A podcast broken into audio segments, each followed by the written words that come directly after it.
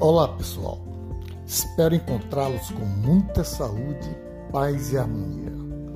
Estamos sempre trazendo muitas novidades com uma dose de Quero Mais. Hoje não será diferente.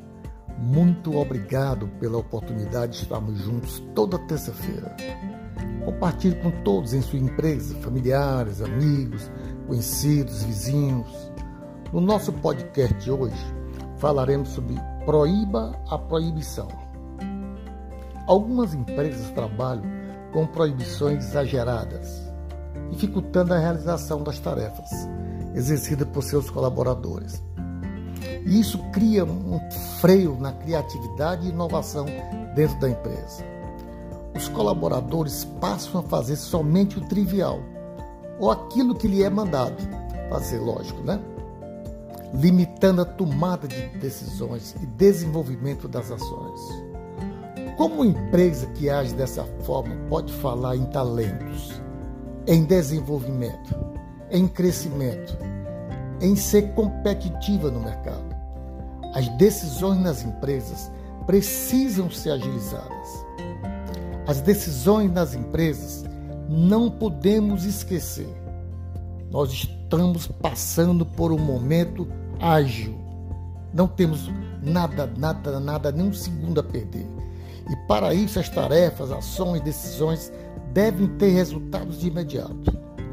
Não se pode protelar o que tem que ser feito agora. É chegado o momento de orientarmos cada vez mais nossos colaboradores para termos uma empresa saudável e competitiva, dando liberdade de expressão aos colaboradores. Vejam só que história interessante essa. Eu observo que nas empresas muitas pessoas deixam de agir por se sentir incapazes de tomar decisões em determinadas situações que exigem ação. É comum pensar, mas eu posso fazer isso. É como se elas fossem educadas e treinadas a fazer só aquilo que alguém disse que elas são capazes de fazer.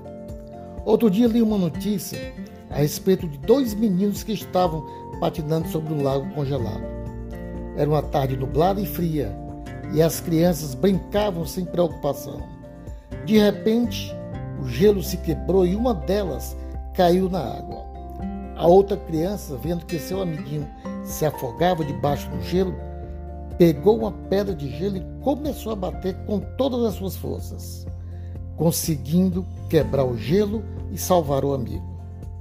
Quando os bombeiros chegaram e viram o que havia acontecido, perguntaram ao menino: Mas como você fez isso? É impossível que tenha conseguido quebrar o gelo com essa pedra e com suas mãos tão pequenas. Nesse instante, um homem idoso se destacou entre as pessoas que assistiam a cena e disse: Eu sei como ele conseguiu. Todos se voltaram e perguntaram ao homem: Como? É simples, respondeu o ancião.